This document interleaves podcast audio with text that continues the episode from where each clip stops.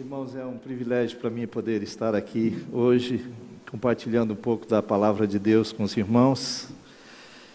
E é, quero continuar na linha que o Felipe está, está tendo. Cada, cada semana ele está compartilhando um capítulo do Evangelho de João. E, então hoje nós vamos compartilhar um pouco sobre. É, capítulo 7 de João. Então nós temos aqui uma leitura um pouco longa, não é? São 53 versículos do capítulo 7 de João. Então vamos fazer essa leitura assentados mesmo. É, vamos estar atentos na leitura para que. Alguém disse que uma boa interpretação da Bíblia depende de uma boa leitura, não é? Uma leitura atenta, não é? E alguém, eu também ouvi falar de um outro irmão que ele só pregava um texto depois que ele tivesse lido 50 vezes o texto. Quando ele tivesse lido o texto 50 vezes, então daí ele, ele pregava sobre aquele texto.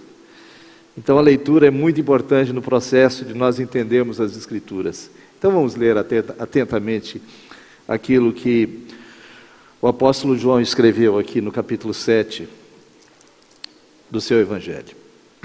A partir do verso 1. Passadas estas coisas, Jesus andava pela Galiléia, porque não desejava percorrer a Judéia, visto que os judeus procuravam matá-lo. Ora, a festa dos judeus, chamada de Festa dos Tabernáculos, estava próxima. Dirigiram-se, pois, a ele os seus irmãos e lhe disseram: Deixa este lugar e vai para a Judéia, para que também os teus discípulos vejam as obras que fazes. Porque ninguém há que procure ser conhecido em público e, contudo, realize os seus feitos em oculto. Se fazes estas coisas, manifesta-te ao mundo, pois nem mesmo seus irmãos criam nele. Disse-lhes, pois, Jesus: O meu tempo ainda não chegou, mas o vosso sempre está presente. Não pode o mundo odiar-vos, mas a mim me odeia, porque eu dou testemunho a seu respeito de que as suas obras são más. Subi vós outros à festa, eu por enquanto não subo, porque o meu tempo ainda não está cumprido. Disse-lhes Jesus estas coisas e continuou na Galiléia. Mas depois que seus irmãos subiram para a festa, então subiu ele também, não publicamente, mas em oculto. Ora, os judeus procuravam na festa, o procuravam na festa e perguntavam: onde estará ele? E havia grande murmuração a seu respeito entre as multidões. Uns diziam: ele é bom, e outros: não, antes engana o povo. Entretanto, ninguém falava dele abertamente por ter medo dos judeus. Corria já em meio à festa e Jesus subiu ao templo e ensinava. Então os judeus se maravilhavam e diziam: Como sabe este letras sem ter estudado? Respondeu-lhe Jesus: O meu ensino não é meu, e sim daquele que me enviou. Se alguém quiser fazer a vontade dele, conhecerá a respeito da doutrina, se ela é de Deus ou se eu falo por mim mesmo. Quem fala por si mesmo está procurando a sua própria glória. Mas o que procura a glória de quem o enviou, esse é verdadeiro e nele não há injustiça. Não vos deu Moisés a lei? Contudo, ninguém dentre vós a observa. Por que procurais matar-me? Respondeu a multidão: Tens demônio. Quem é que procura matar-te? Replicou-lhe Jesus: Um só feito realizei, e todos vos admirais, pelo motivo de que Moisés vos deu a circuncisão, se bem que ela não vem dele, mas dos, dos patriarcas, no sábado circuncidais um homem. E se o homem pode ser circuncidado em dia de sábado, para que a lei de Moisés não seja violada, por que vos indignais contra mim pelo fato de eu ter curado num sábado ao todo um homem? Não julguei segundo aparência, e sim pela reta justiça. Diziam alguns de Jerusalém: Não é este aquele a quem procuram matar? Eis que ele fala abertamente e nada lhe dizem. Porventura reconhecem verdadeiramente as autoridades que este é de fato o Cristo? Nós, todavia, sabemos de onde este é. Quando, porém, vier o Cristo, ninguém saberá de onde ele é. Jesus, pois, enquanto ensinava no templo, clamou, dizendo: Vós não somente me conheceis, mas também sabeis de onde eu sou. E não vim porque eu de mim mesmo quisesse, mas aquele que me enviou é verdadeiro, aquele a quem vós não conheceis. Eu conheço, porque venho da parte dele e fui por ele enviado. Então, procurando prendê-lo, mas ninguém, então procuravam prendê-lo, mas ninguém lhe pôs a mão, porque ainda não era chegada a sua hora. E contudo, muitos de entre a multidão creram nele e diziam: Quando vier o Cristo, fará porventura maiores sinais do que este homem tem feito? Os fariseus, ouvindo a multidão murmurar estas coisas a respeito dele, juntamente com os principais sacerdotes, enviaram guardas para o prenderem. Disse-lhe Jesus: Ainda por um pouco de tempo estou convosco, e depois irei para junto daquele que me enviou. A vez de procurar-me e não me achareis, também aonde eu estou, vós não podeis ir. Disseram, pois, os judeus uns aos outros: Para onde irá este? Desculpe, que não o possamos achar? Irá porventura para a dispersão entre os gregos, com o fim de os ensinar? Que significa de fato o que ele diz? A vez de procurar-me e não me achareis, também aonde eu estou vós não podeis ir? No último dia, o grande dia da festa, levantou-se Jesus e exclamou: Se alguém tem sede, venha a mim e beba. Quem crer em mim, como diz a Escritura, do seu interior fluirão rios de água viva. Isto ele disse com respeito ao Espírito que haviam de receber os que nele crescem, pois o Espírito até aquele momento não fora dado, porque Jesus não havia sido ainda glorificado. Então os que dentre o povo tinham ouvido estas palavras diziam: Este é verdadeiramente o profeta. Outros diziam: Ele é o Cristo. Outros, porém, perguntavam: Porventura o Cristo virá da Galileia? Não diz a Escritura que o Cristo vem da descendência de Davi e da aldeia de Belém, de onde era Davi? Assim houve uma dissensão entre o povo por causa dele. Alguns dentre eles queriam prendê-lo, mas ninguém lhe pôs as mãos. Voltaram, pois, os guardas à presença dos principais sacerdotes e fariseus, e estes lhes perguntaram: Por que não o trouxestes? Responderam eles: Jamais alguém falou como este homem. Replicaram-lhe, pois, os fariseus: Será que também vós fostes enganados? Porventura creu nele alguém dentre as autoridades ou algum dos fariseus? Quanto a esta plebe que nada sabe da lei, é maldita. Nicodemos, um deles que antes fora ter com Jesus, perguntou-lhes: Acaso a nossa lei julga um homem sem primeiro ouvi-lo e saber o que ele fez? Responderam eles: Dar-se-á o caso de que também tu és da Galileia? Examina e verás que da Galileia não se levanta profeta. E cada um foi para a sua casa. Amém. Senhor, nós te louvamos pelo privilégio de podermos estar juntos aqui compartilhando tua palavra, Senhor. Obrigado pela vida de cada irmão que está aqui, por aqueles que nos assistem pela Rede Super, por aqueles que nos, nos assistem pela internet. Nós te louvamos por cada um e pedimos, Senhor, que tu tenhas plena liberdade para ministrar aos nossos corações. Pai, eu te peço que o Senhor nos livre do pregador desta noite, para que o Senhor seja o pregador o Senhor seja aquele que ministre aos nossos corações e nós sejamos edificados, fortalecidos, iluminados e desafiados pela tua palavra, pelo teu espírito que está aqui nesta noite, pelo teu espírito que habita em nós, pois nós oramos, Pai, em o um nome de Jesus. Amém, Senhor. Amém. Bom, meus irmãos, este texto da palavra tem como pano de fundo o que aconteceu no capítulo 5 de João. No capítulo 5, Jesus curou um coxo, que, já estava coxo há 38 anos, doente há 38 anos, lá à beira do tanque de Betesdas. Betesda, os irmãos conhecem a história narrada ali no capítulo 5. E o fato de Jesus ter curado este homem num dia de sábado, a maioria dos milagres que Jesus realizou foram realizados na Galileia, lá no norte de Israel. Mas este milagre foi ali, em Jerusalém. É? E, e, Jesus, tendo realizado este, este milagre no sábado, fez com que é, é, a perseguição contra ele se assanhasse e, e se tornasse mais forte, mais acesa. E então os, as principais autoridades de Israel estavam determinadas a matar Jesus.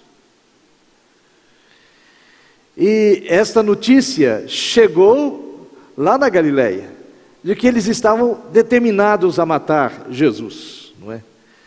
E, e a ambientação, a primeira parte do, do texto, é, é, acontece ali na Galileia de Jesus com seus irmãos. A segunda parte do texto acontece na Judéia, mais especificamente em Jerusalém, sendo mais específico ainda no templo, na festa dos tabernáculos. É, todo o restante do texto, é, é, a partir do verso 10, vamos dizer assim, é, o ambiente é Jerusalém, é, o templo, a festa dos tabernáculos. E então eu gostaria que nós considerássemos este texto é, sobre razões que bloqueiam nossa fé em Jesus. Nós encontramos aqui três grupos de pessoas que têm suas fés, a sua fé bloqueada em Jesus. E porque a sua fé está bloqueada em Jesus, então eles não conseguem exercer fé no Salvador. O primeiro grupo que nós encontramos aqui são os irmãos de Jesus. Os irmãos de Jesus, a Bíblia diz aqui no verso 5 do capítulo 7 que eles não criam nele. Não criam em Jesus. Agora, eles tinham algumas razões para não crerem em Jesus. E uma das razões que levavam os seus irmãos a não crerem nele era a vergonha.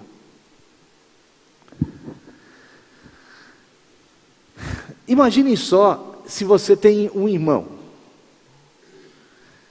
E esse irmão é, é, faz tudo é, diferente do que está estabelecido na cultura presente.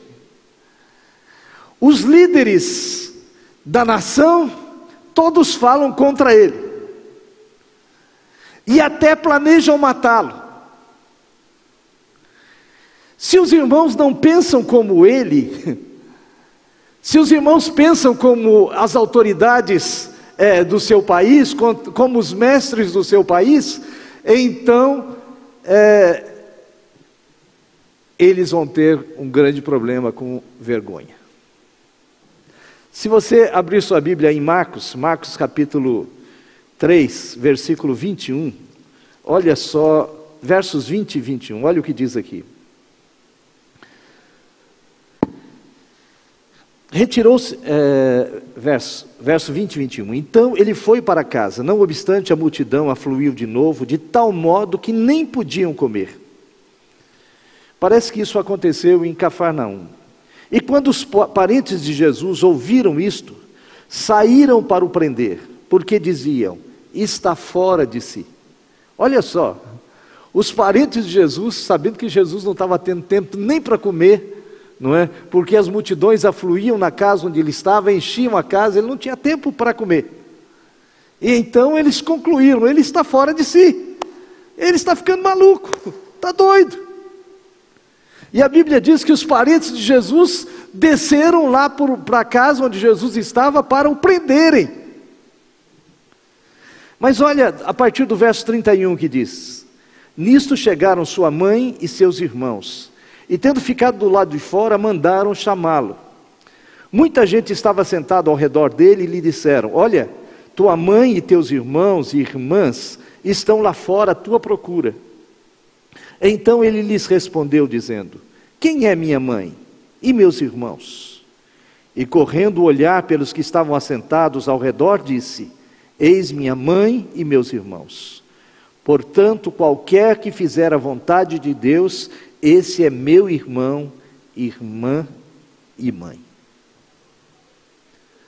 Parece que a pressão sobre a família era tão grande que até a própria Maria foi seduzida por essa pressão. Porque ela desceu lá também com os irmãos e irmãs de Jesus para aprender Jesus. Como eles não podiam entrar na casa, não conseguiram entrar na casa, então é, é, eles mandaram um recado. Mas Jesus disse: ó, Quem é minha mãe? Quem são os meus irmãos e irmãs? São estes que fazem a vontade de meu Pai que está nos céus. Então, a vergonha, irmãos, é o resultado, a vergonha de Jesus é o resultado da nossa, da nossa visão mundana. Quando nós temos uma visão mundana das coisas, então isso causa vergonha em nós.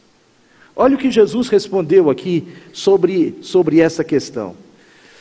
É, verso 6, Jesus falando aos seus irmãos, porque os irmãos, eles estavam tão envergonhados, e sabendo que Jesus, eles queriam matar Jesus, eles disseram assim: por que, que você não vai lá para a Judéia? Se você quer, quer ser conhecido, por que, que você fica aqui escondido na Galileia? desce lá para a Judéia e mostra os teus feitos lá na Judéia. E então Jesus lhes disse, o, verso 6: O meu tempo ainda não chegou, mas os, o vosso sempre está presente. Não pode o mundo odiar-vos, mas a mim me odeia, porque eu dou testemunho a seu respeito de que as suas obras são más.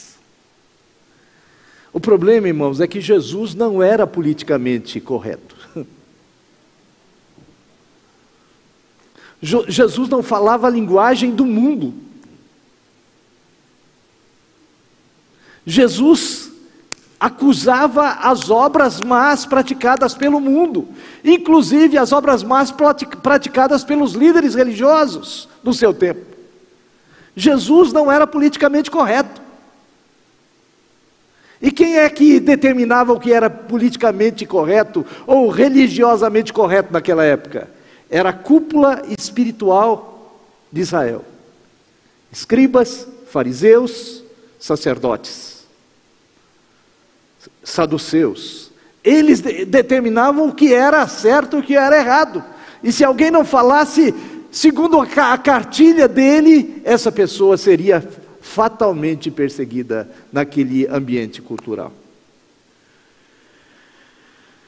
E, e então, Jesus, é, é, o mundo não nos odeia se nós falamos aquilo que o mundo fala, não é? Mas se nós não falamos aquilo que o mundo fala, nós somos consequentemente perseguidos. Mas Jesus resolveu esse problema é, com os irmãos dele. E sabe como Jesus resolveu esse problema com os irmãos dele? Lá em, em 1 Coríntios capítulo 15, verso 7, olha só o que diz. 1 Coríntios 15, 7.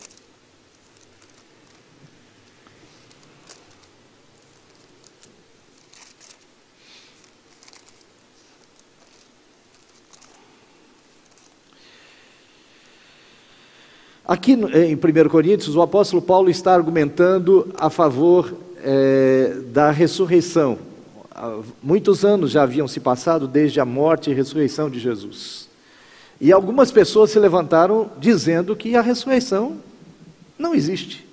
Esse negócio de ressurreição, talvez influenciado pelo pensamento saduceu, que não cria em ressurreição. E então, Paulo aqui está argumentando e um dos argumentos que Paulo usa é o argumento da, das testemunhas que viram Jesus ressurreto. E no verso 5 ele disse: E apareceu a Cefas, e depois aos doze. Verso 6: Depois foi visto por mais de quinhentos irmãos de uma só vez, dos quais a maioria sobrevive até agora, porém alguns já dormem. Ou seja, Jesus apareceu a mais de 500 irmãos de uma só vez. Mas há um verso interessante aqui, o verso 7. O, o argumento que Paulo é, é, usa então no verso 7 e no verso 8 é o argumento de duas pessoas que eram contrárias a Jesus. Duas pessoas que não criam em Jesus e que viram Jesus ressuscitado dentre os mortos. E o, o verso 7 diz: Depois foi vi, visto por Tiago, mais tarde por todos os apóstolos. Mas que Tiago é esse? Esse Tiago não é Tiago o apóstolo. Como nós sabemos que não é Tiago o, o apóstolo? Porque existem outros textos, além da Bíblia, é, contemporâneos é, é, da Bíblia, que citam este encontro de Jesus com Tiago, seu irmão, depois de ressurreto. Ele aparece, é, Jesus aparece ressuscitado a Tiago. E daí todos os argumentos mundanos que estavam no coração de Tiago foram diluídos. É, é, é, Tiago não podia resistir a esta prova de que Jesus era realmente o Filho de Deus, de que Jesus era realmente Deus, de que Jesus era o Messias, ele era o Cristo. Então, é, é, os argumentos de Tiago caíram por terra. Por isso, irmãos, Tiago se tornou um dos principais líderes da igreja é, de Jerusalém. Você vê lá no capítulo 15 de, de Atos dos Apóstolos, Tiago é um líder, é um líder importante da igreja de Jerusalém. É, é, é, o Tiago, o apóstolo, ele morreu bem cedo, não é? é? Mas o Tiago, irmão de Jesus, ele escreveu a carta de Tiago, e também Judas, o outro irmão de Jesus, escreveu a, a carta de Judas, não é? Aqui em, em Atos dos Apóstolos, capítulo 1, Atos dos Apóstolos, capítulo 1, verso 14, olha o que diz aqui. Todos estes perseveravam unânimes em oração com as mulheres, com Maria, mãe de Jesus, e com os irmãos dele.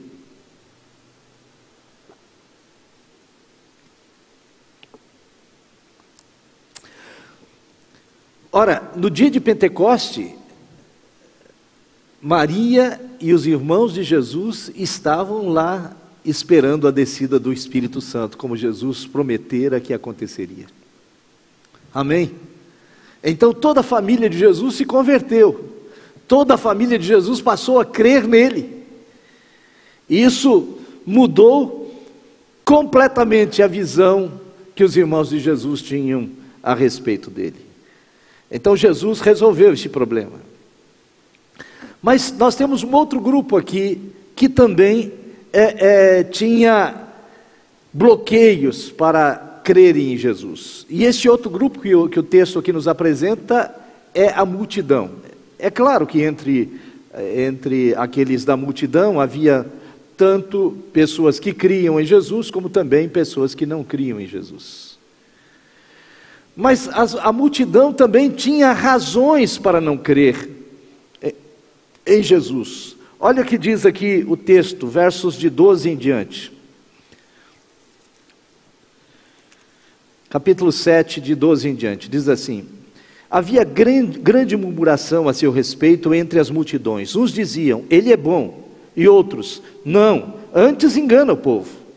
Entretanto, ninguém falava dele abertamente por ter medo dos judeus. Corria já em meio à festa e Jesus subiu ao templo e ensinava. Então os judeus se maravilhavam e diziam: Como sabe este letras sem ter estudado? Esta aqui pode ser uma importante objeção é, é, que bloqueava a fé de alguns. Que Jesus não tinha um histórico escolar. Ou seja, Jesus não foi ensinado pelos mestres de Israel. Jesus não frequentou a escola rabínica. Hoje alguns, alguns tentam é, é, dizer que Jesus frequentou a escola rabínica porque Jesus pensava mais do que é, como os, fariseus do que como os saduceus. Teologicamente, Jesus pensava mais como os fariseus do que como os saduceus, não é? Mas irmãos, é, é, Jesus não frequentou a escola rabínica.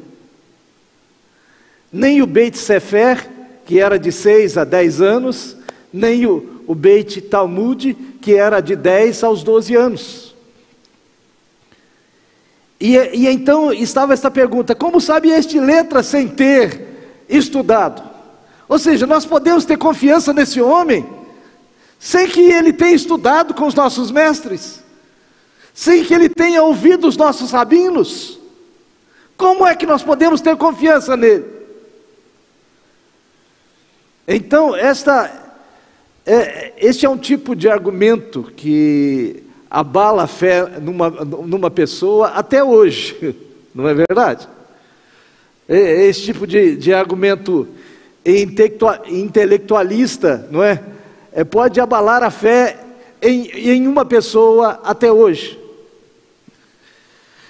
Mas Jesus responde a isso. Olha só o que Jesus responde a isso no capítulo 7, a, do verso, a partir do verso 16. Ele diz assim: Respondeu-lhe Jesus: O meu ensino não é meu, e sim daquele que me enviou. Jesus está mostrando que o ensino não era dele, o ensino era do Pai. E Jesus diz assim: Olha, se alguém quiser fazer a vontade dele, conhecerá a respeito da doutrina, se ela é de Deus ou se eu falo por mim mesmo.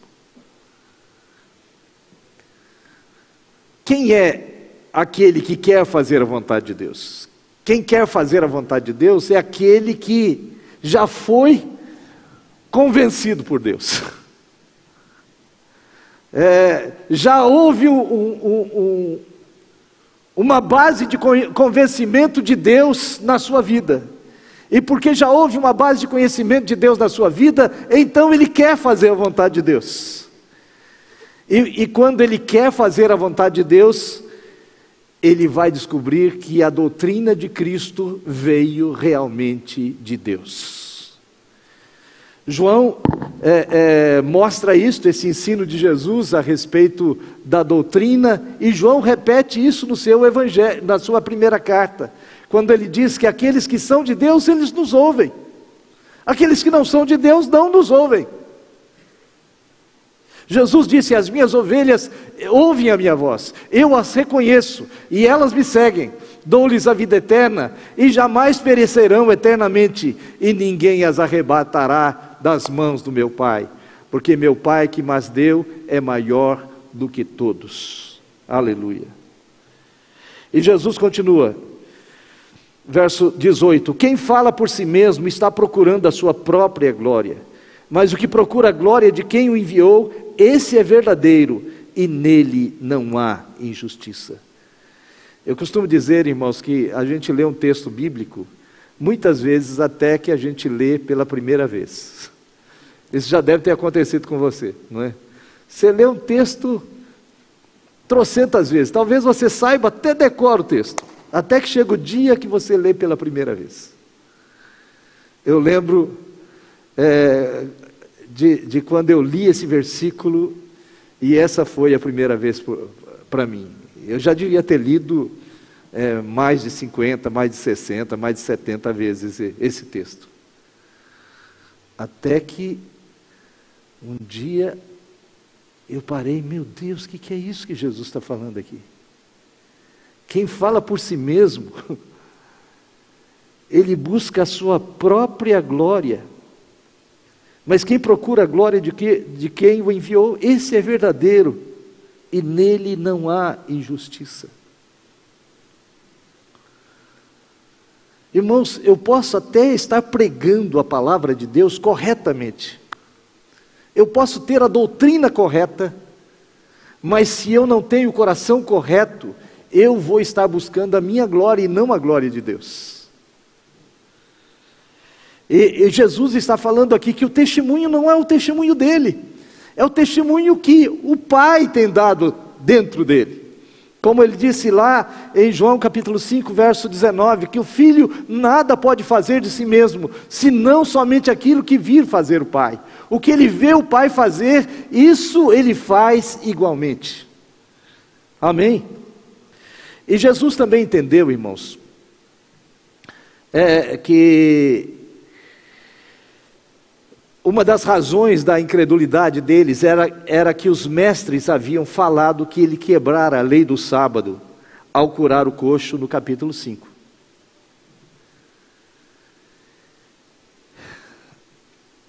Porque a lei dizia que no sábado não se podia fazer nada. É interessante quando a gente vai em Jerusalém ou em Israel, é, no, no, hotel, não é? é? No dia de sábado tem um elevador que é o elevador sabático. O elevador sabático é bem interessante, irmãos, porque mas é uma encheção tomar aquele elevador, sabe por quê? Porque ele para em todos os andares do edifício para que os judeus, que muitos deles é, no dia de sábado eles vão para o hotel, para eles não ter que fazer nada em casa, né? Então, daí é, eles não têm nem o trabalho de apertar o botão do elevador, porque não precisa botar, é, é apertar o botão. Ele chega em frente ao elevador, no elevador para, ele entra no elevador, daí quando o elevador chega no andar que ele quer, ele desce do elevador. Né? Então não se podia fazer nada no sábado. E então, olha o argumento que Jesus usa aqui para mostrar como é furado, era furada aquela argumentação que Jesus havia quebrado a lei no sábado. Verso 22, olha. Pelo motivo de que Moisés vos deu a circuncisão, se bem que ela não vem dele, mas dos patriarcas, porque eh, Deus ordenou primeiro a circuncisão a Abraão e disse que os descendentes de Abraão deviam ser circuncidados. No sábado circuncidais um homem. É, eu creio que a melhor tradução, ainda, ainda que a palavra grega que é antropos, é, é, que é a palavra para homem, é, eu creio que a melhor tradução aqui seria é, é, circuncidais um macho. Porque aqui está se referindo à circuncisão de bebês. Porque a lei era bem explícita que quando um bebê nascesse, no oitavo dia, esse bebê devia ser circuncidado. O macho. É, é, por que a circuncisão devia acontecer no oitavo dia? Hoje, pela ciência, nós sabemos. Porque o, o, quando a, o bebê chega ao oitavo dia, é quando a coagulação do sangue dela é melhor.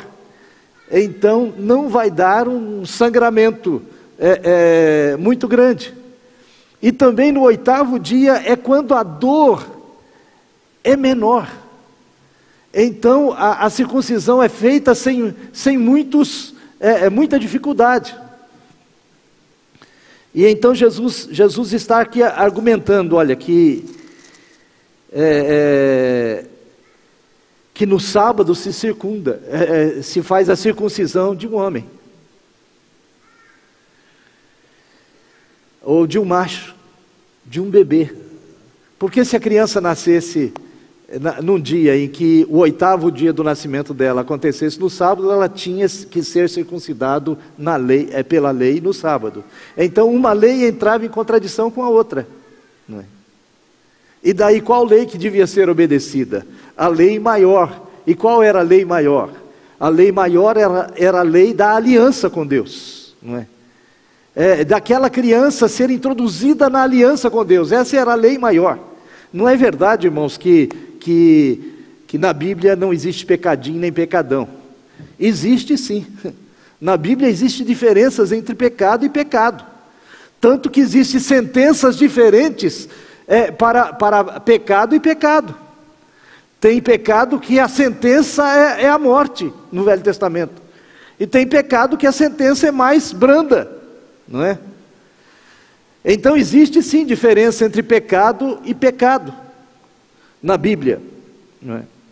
Mas aqui é, é bem claro, irmãos, que, que Jesus está argumentando, verso 23, olha.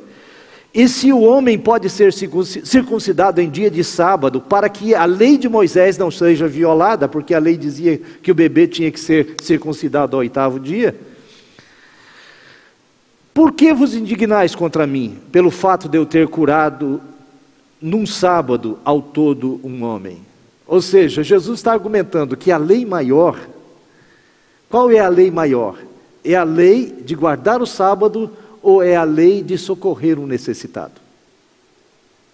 É claro que é a lei de socorrer um necessitado. Amém? Jesus disse que a, a, o sábado não foi feito por causa do homem, mas o homem por causa do sábado. Essa, essa é a razão. Então Jesus está mostrando, e Jesus usa esse argumento em outras ocasiões de formas diferentes. Não é?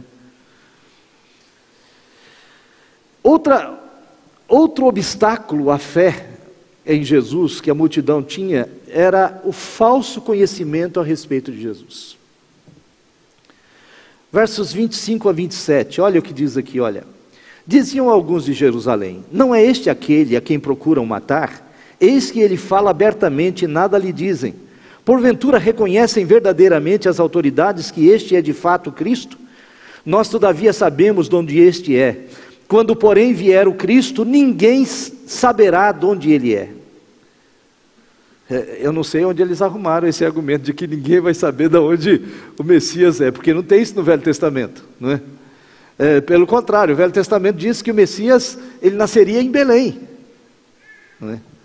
É, cidade de Davi, como Jesus nasceu em Belém, numa manjedoura em Belém. Olha o verso 41 ao 44 também, nós vemos este mesmo obstáculo, um falso conhecimento a respeito de Jesus. Outros diziam, Ele é o Cristo. Outros, porém, perguntavam, porventura o Cristo virá da Galileia? Não diz a Escritura que o Cristo vem da descendência de Davi e da aldeia de Belém, de onde era Davi?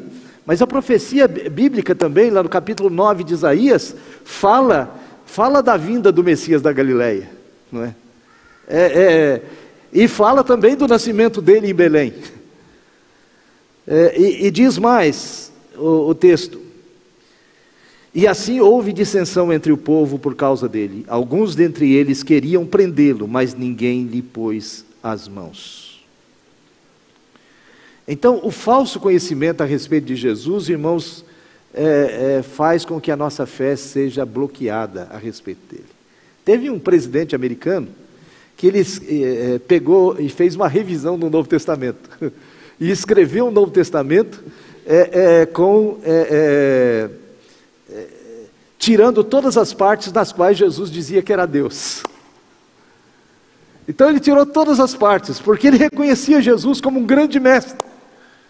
Ele, ele reconhecia Jesus como o, uma pessoa muito importante na história da humanidade, mas não reconhecia que Jesus é Deus. Ou seja, ele tinha uma informação equivocada a respeito de Jesus. Quando nós temos um falso conhecimento a respeito de Jesus, irmãos, nós vamos ter a nossa fé nele bloqueada. Vocês lembram da história do, do, do moço rico que, que procurou Jesus, não é? Ele chegou para Jesus e disse: Bom mestre, que devo fazer para herdar a vida eterna? E então Jesus é, é, logo confrontou este falso conhecimento que aquele homem tinha de Jesus. Ele estava pensando que Jesus era só mais um mestre, um bom mestre, mas que era mais um mestre que surgiu na terra. E então Jesus disse para ele: Por que me chamas bom? Bom é um só, que é Deus. Ou seja, é, se você reconhece que eu sou só um mestre, então eu não sou bom. Porque bom é um só, que é Deus. O falso conhecimento a respeito de Cristo, ele bloqueia a nossa fé em Jesus. Ah, mas olha o que Jesus respondeu aqui. É, é, versos 28 e 29. Jesus, pois, enquanto ensinava no templo, clamou, dizendo: Vós não somente me conheceis, mas também sabeis de onde eu sou. E não vim porque eu de mim mesmo quisesse, mas aquele que me enviou é verdadeiro. Aquele a quem vós não conheceis, eu conheço, porque venho da parte dele e fui por ele enviado. Então, é, é, em outras palavras, o que Jesus está dizendo é que eles não recebiam Jesus, não criam em Jesus, porque eles não conheciam o pai de Jesus. Eles não conheciam a Deus. É o que a Bíblia diz que aquele que é de Deus ouve a palavra de Deus. Mas o terceiro grupo, irmãos, que, é, é, que tinha razões que bloqueavam sua fé em Jesus, era o grupo das autoridades religiosas. Que nós, nós encontramos este, este grupo aqui é, no texto, Mateus 23, é, é, Mateus 23, 13, Jesus mostra o perfil de muitas autoridades religiosas. Olha só, Mateus 23, 13, o que Jesus diz aqui, olha. Diz assim: Ai de vós, escribas e fariseus hipócritas, porque fechais o reino dos céus diante dos homens, pois vós não entrais, nem deixais entrar os que estão entrando. Eles se achavam os donos da verdade, os guardadores da porta do reino. Mas Jesus disse que eles ficavam assim na porta do reino, eles não entravam e não deixava ninguém, aqueles que estavam entrando, entrar. Nós vemos isso se repetindo no, no, nos evangelhos várias vezes. Né? Por isso, irmãos, eles mandaram guardas prender Jesus. Olha só no verso, aqui no capítulo 7 mesmo, verso 32. Diz assim: Olha, os fariseus, ouvindo a multidão murmurar estas coisas, porque a multidão estava murmurando, é, quando vier o Cristo, fará porventura maiores sinais do que este homem tem feito? Então os fariseus, ouvindo a multidão murmurar, porque tudo isso aqui, irmãos, estava acontecendo ali no templo. Os escribas e fariseus estavam ali no templo. Os guardas que eles mandaram para prender Jesus não eram guardas romanos, eram guardas do templo. E diz o texto: os fariseus, ouvindo a multidão murmurar essas coisas a respeito dele, juntamente com os principais sacerdotes, enviaram guardas para o prenderem.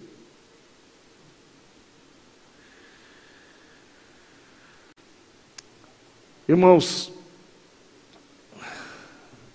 eles não sabiam que Deus não precisa de defensores. Deus não precisa de alguém que o defenda. Deus é autossuficiente. É, é, eu não vou nunca me meter a defender a Deus. Eu falo as palavras de Deus. Eu não preciso defender a Deus. Quem, quem defende a Deus é Ele mesmo. Amém. Eu não preciso usar nenhum argumento para defender a Deus, porque Deus se autodefende. E olha, olha aqui no verso, versos 45 e 46, o que diz: Voltaram, pois, os guardas à presença dos principais sacerdotes e fariseus, e estes lhe perguntaram: Por que não o trouxestes? Responderam eles: Jamais alguém falou como este homem. Ou, seja, os guardas do templo que foram enviados para prender a, Jesus, não é? Eles chegaram lá e começaram a ouvir a, a, Jesus e ficaram embevecidos com as palavras de Jesus. E eles fizeram esta afirmação: ninguém jamais falou este, como este homem. Eles até esqueceram do que tinham ido fazer. Como a mulher samaritana que foi buscar água, água no poço e, e depois de, de, uma conversa com Jesus, a Bíblia diz que ela deixou o cântaro e voltou para a cidade para falar a respeito de Jesus. Os guardas não, não conseguiram o intento das autoridades religiosas, dos escribas e, e fariseus e dos principais sacerdotes. E então, quando eles disseram isso, jamais alguém falou com, como este homem, eles replicaram: aos, aos soldados do templo: Será que também vós fostes enganados? Porventura creu nele alguém dentre as autoridades ou algum dos fariseus? Quanto a esta plebe que nada sabe da lei, é maldita. Ou seja, você tem que olhar para nós. Nós, as autoridades religiosas, ninguém de nós creu nele.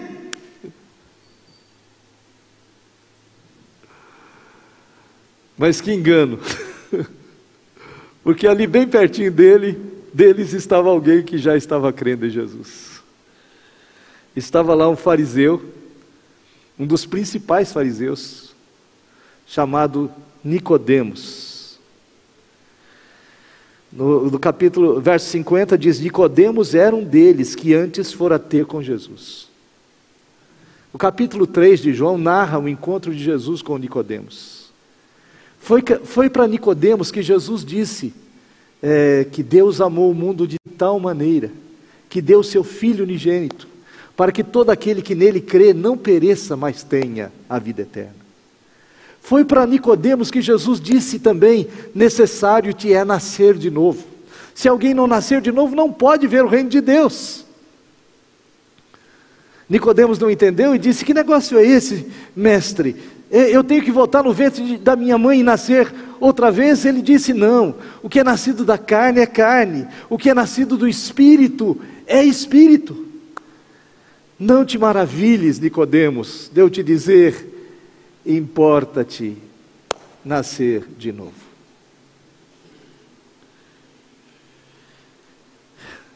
Então Nicodemos, um dos principais fariseus, já estava crendo em Jesus. Você conhece a história depois de Nicodemos? Nicodemos, ele foi junto com José de Arimateia lá em Pilatos para reivindicarem o corpo de Jesus e tirarem Jesus da, da cruz e sepultá-lo no sepulcro é, que é, José de Arimateia havia feito para ele mesmo.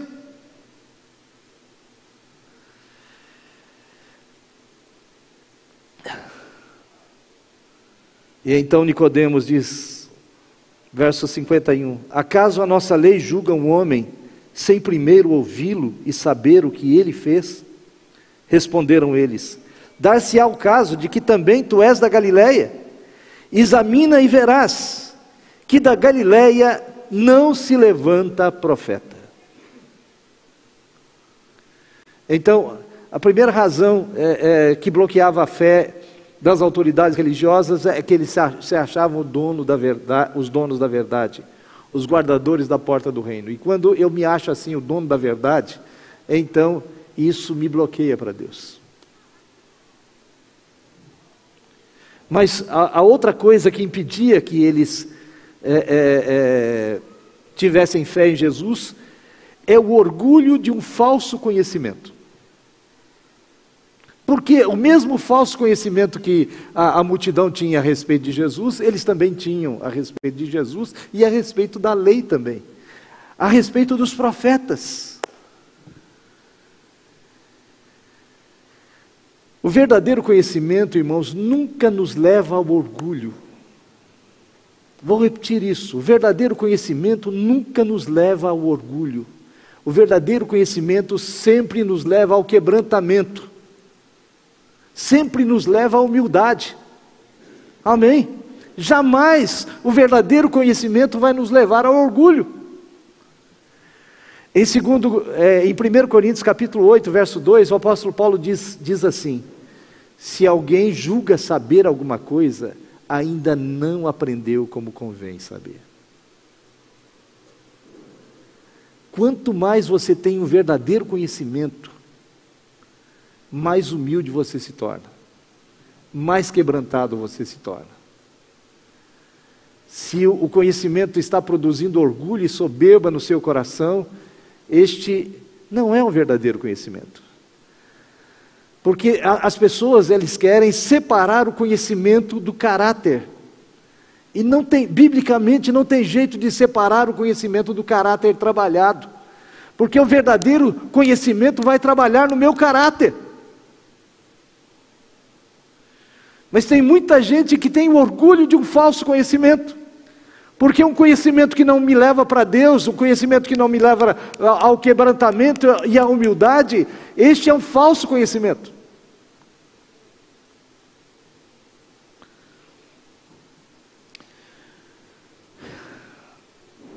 O orgulho de um falso conhecimento, ele bloqueia a fé em Jesus.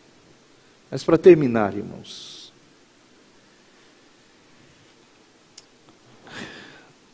a partir do verso 37, aqui já está no final da festa, o último dia da festa, o dia mais importante da festa. E esta festa era a festa dos tabernáculos. Na festa dos tabernáculos, irmãos, havia o ritual das águas. No tempo de Jesus, o ritual, das águas, é, a, a, cerimônia das águas, como você queira, era, estava bem estabelecida, era muito praticada, praticado o ritual das águas. É, na, na, festa dos tabernáculos, é, 70 bois, 98 cordeiros, é, 14 carneiros e sete bodes eram mortos no altar de bronze. E o sangue escorria.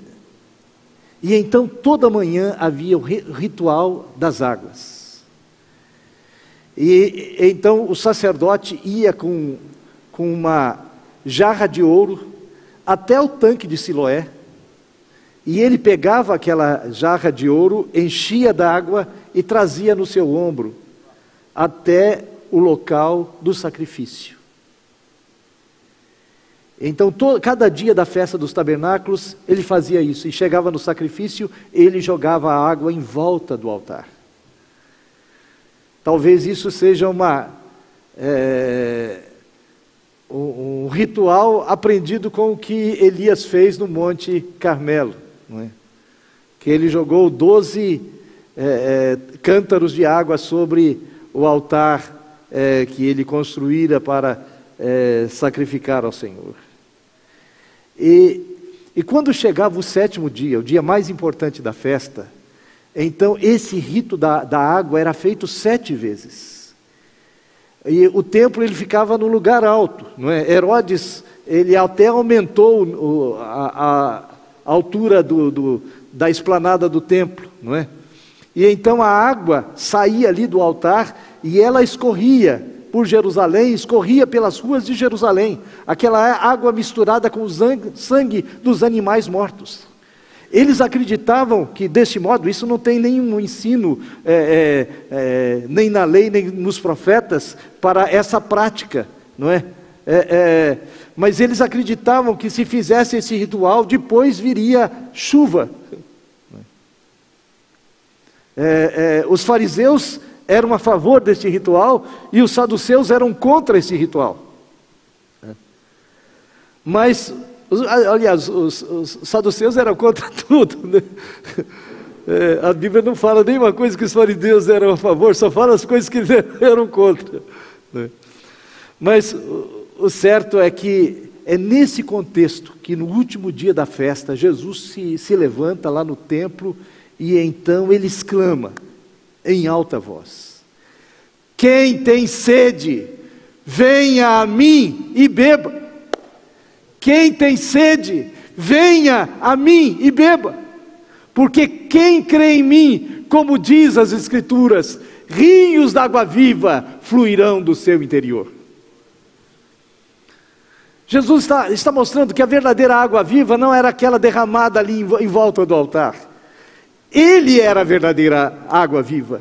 Quem cresce nele e, e poderia saciar-se nesta água viva. A festa, irmãos, era uma festa de celebração.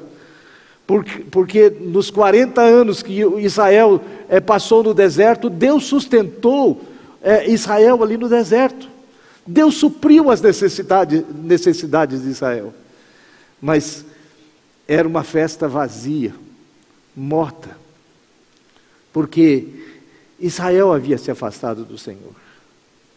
Mas Jesus, então, no meio daquela festa, brada: Quem tem sede, venha a mim e beba. Verso 40: Então os que dentre o povo tinham ouvido estas palavras diziam: Este é verdadeiramente o profeta. Outros diziam: ele é o Cristo. Outros, porém, perguntavam: Porventura o Cristo virá da Galileia? Não diz a Escritura que o Cristo vem da descendência de Davi e da aldeia de Belém, de onde era Davi? Assim houve dissensão entre o povo por causa dele. Jesus fez oferta da água, da água viva. Parece que alguns beberam dessa água. Amém. E puderam crer em Jesus, puderam ser saciados em Jesus, puderam ter a fé despertada em seus corações. Muitas vezes nós estamos amarrados e presos pela vergonha, pelo falso conhecimento que temos a respeito de Jesus. Estamos amarrados e presos, porque Jesus, ele não é politicamente correto. Aliás, o Evangelho, irmãos, é uma contracultura. Evangelho é uma contracultura. Jesus não é politicamente correto. Jesus, ele fala o mal que está no mundo. Jesus não fala aquilo que as pessoas querem ouvir, Jesus fala aquilo que as pessoas precisam ouvir. Mas quando alguém fala isso, você se fecha. Mas nesta manhã, nesta, nesta noite, abra o seu coração para o Senhor. Abra o seu coração para Jesus. Reconheça quem Ele é. Ele é Deus. Ele é o Filho de Deus. E Ele é o único que tem autoridade sobre nós. É Ele que tem autoridade para fazer leis e derrubar leis. Os seus mandamentos são eternos. Os seus mandamentos são absolutos.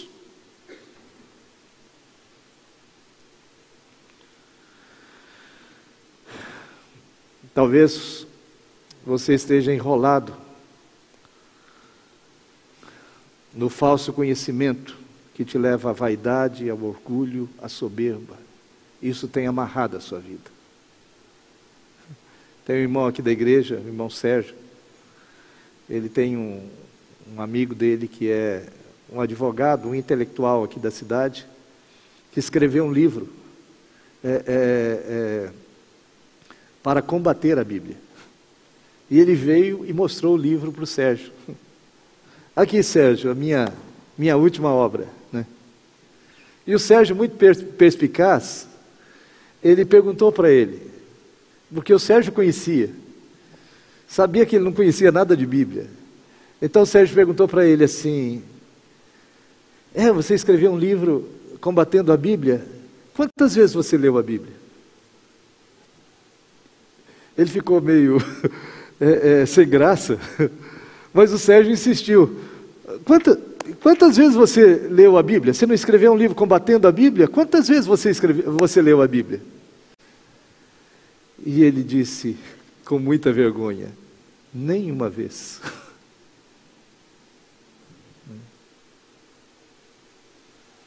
É verdade que tem gente que já leu a Bíblia muitas vezes e, e combate a Bíblia, não é?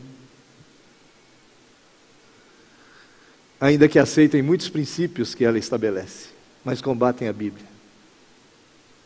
Mas são pessoas que também estão presas ao seu orgulho, ao seu conhecimento, ao seu falso conhecimento de Jesus. Você que nos assiste pela internet ou pela rede super nesta noite, abra o seu coração para Jesus, abra o seu coração para a verdade. Tire estes obstáculos que impedem você de crer em Jesus, de receber Jesus na sua vida. Deixe que Ele mude a sua vida completamente. E você que está aqui nesta noite, que ainda não entregou a sua vida a Jesus, você precisa fazer isto. Você não pode sair daqui sem ter um encontro real com Ele. Você quer receber Jesus na sua vida? Eu quero pedir que você levante a sua mão. Onde você está? Alguém? Que quer entregar sua vida a Jesus, alguém aqui que ainda não entregou a sua vida a Jesus e quer fazer isso agora, pode levantar a sua mão aqui. Nós vamos orar por você. Ou alguém que está nos assistindo pela TV ou pela internet, você pode entregar a sua vida a Jesus aí aonde você está. Eu quero orar por você nesse instante. Jesus, o Senhor conhece o coração de cada um. O Senhor sabe o que se passa na vida de cada um. Tu conheces os bloqueios da vida de cada um. Então, ajuda estas vidas nesta noite a romperem com estes bloqueios, para que a fé possa chegar aos seus corações, inundar os seus corações e mudar suas vidas completamente para a glória do teu nome, em o nome de Jesus. Amém.